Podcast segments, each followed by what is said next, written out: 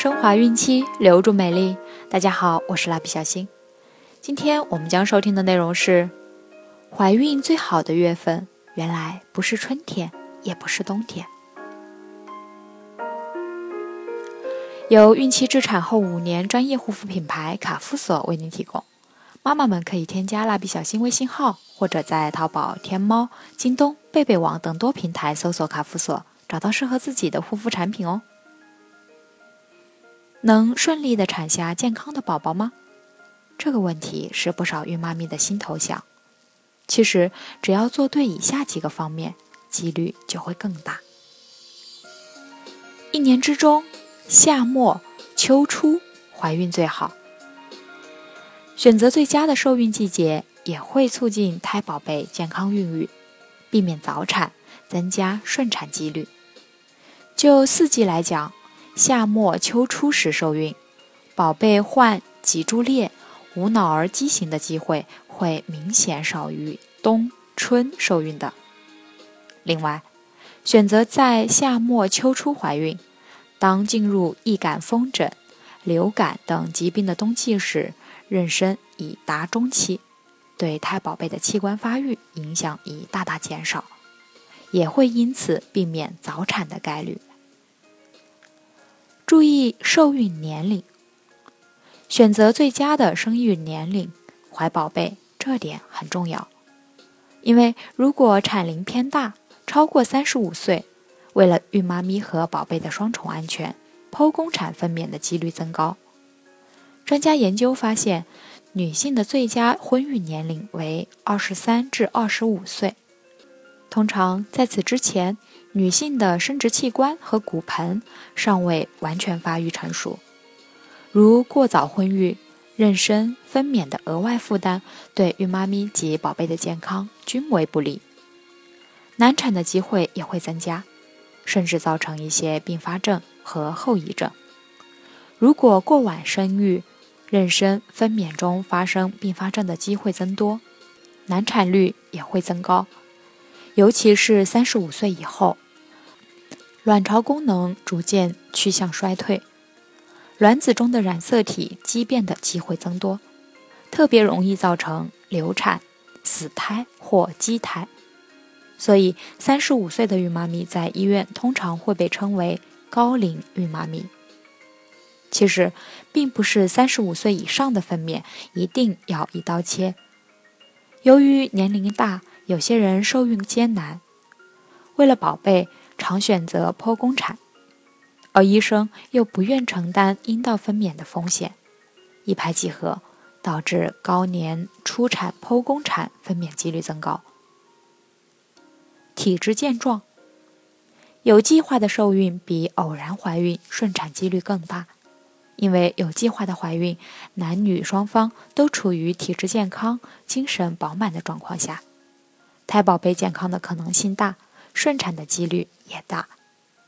夫妻双方只要有一方患病，期间都最好不要受孕，特别是患有急性传染病、结核病、发热性疾病或心、肝、肺、肾等重要器官患有严重疾病时，都不应受孕，因为这些疾病会影响生殖细胞的质量。造成胎宝贝发育迟缓、低体重、早产或死胎，影响了妊娠结局，导致妊娠不良结局。增强身体素质，多数孕妈咪都知道在怀孕后增加营养，明白身体素质好就容易顺产的道理。但其实，在受孕前的准备阶段，夫妻双方就都应注意加强营养。多吃一些高蛋白和维生素丰富的食物，使生殖细胞发育良好。在准备怀孕阶段，夫妻双方都要注意劳逸结合，远离烟酒，保持感情和睦、情绪稳定、精神愉快，加强自身免疫力，并且保持良好的卫生习惯，预防细菌和病毒感染。只有这样，胎宝贝才能发育好。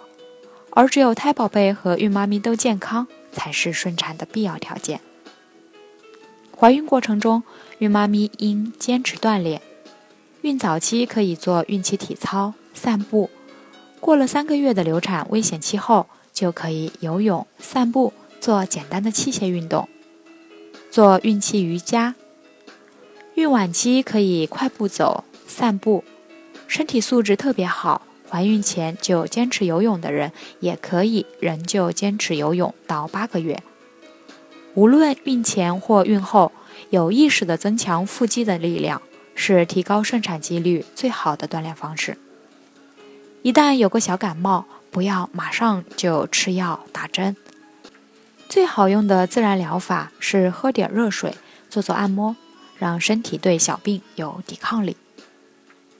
控制体重，一方面孕妈咪要注意控制自己的体重，另一方面也要注意控制胎宝贝的体重。因为如果胎宝贝体重过大，超过四千克以上，就会增加难产的几率。但是如何控制孕妈咪和胎宝贝的体重呢？首先，应该合理的为自己制定科学合理的健康食谱。可根据高蛋白、低脂肪的饮食原则安排一天三餐，避免油炸食物、荤素搭配、粗细量搭配，尽量避免一次性吃得过饱。可采用分餐，少量多次进食，随饿随吃。另外，在妊娠期间，孕妈咪应当适当参加活动，避免整天坐着躺着。中国营养学会。最新推荐妊娠妇女体重增加的指标是：孕前标准体重千克等于身高厘米减去一百零五。根据孕前体重指导孕期体重增加，孕前体重在标准体重上下百分之十的为正常体重。妊娠后建议体重增加十二千克。自孕中期，也就是妊娠十三周之后。开始每周体重增加四百克，也就是八两为宜。孕前体重超过标准体重的百分之二十，孕期应该增加七至八千克。自孕中期开始，每周体重增加大于三百克，六两为宜。孕前体重低于标准体重百分之十的，孕期体重可以增加十四至十五千克。自孕中期开始，每周体重增加五百克，也就是一斤。按此标准，胎儿的体重一般都不会超过三千五百克，也就是七斤，顺产机会明显增加。在怀孕前体重超重的孕妈咪，最好将体重减至正常后再受孕。如若不行，超重孕妈咪应该请营养专家为自己制定特殊食谱。偏胖的孕妈咪和家族中有糖尿病史的孕妈咪，应该特别注意减少进食甜食，控制每餐热量。可以在家里备一个体重秤，每天或者是每隔几天就称量一下。只要孕妈咪自身体重控制的合理，一般胎宝贝的体重是不会超标的。好了，我们今天的内容就分享到这儿了。蜡笔小新，愿您孕育的宝宝健康聪明，期待您的订阅，再见。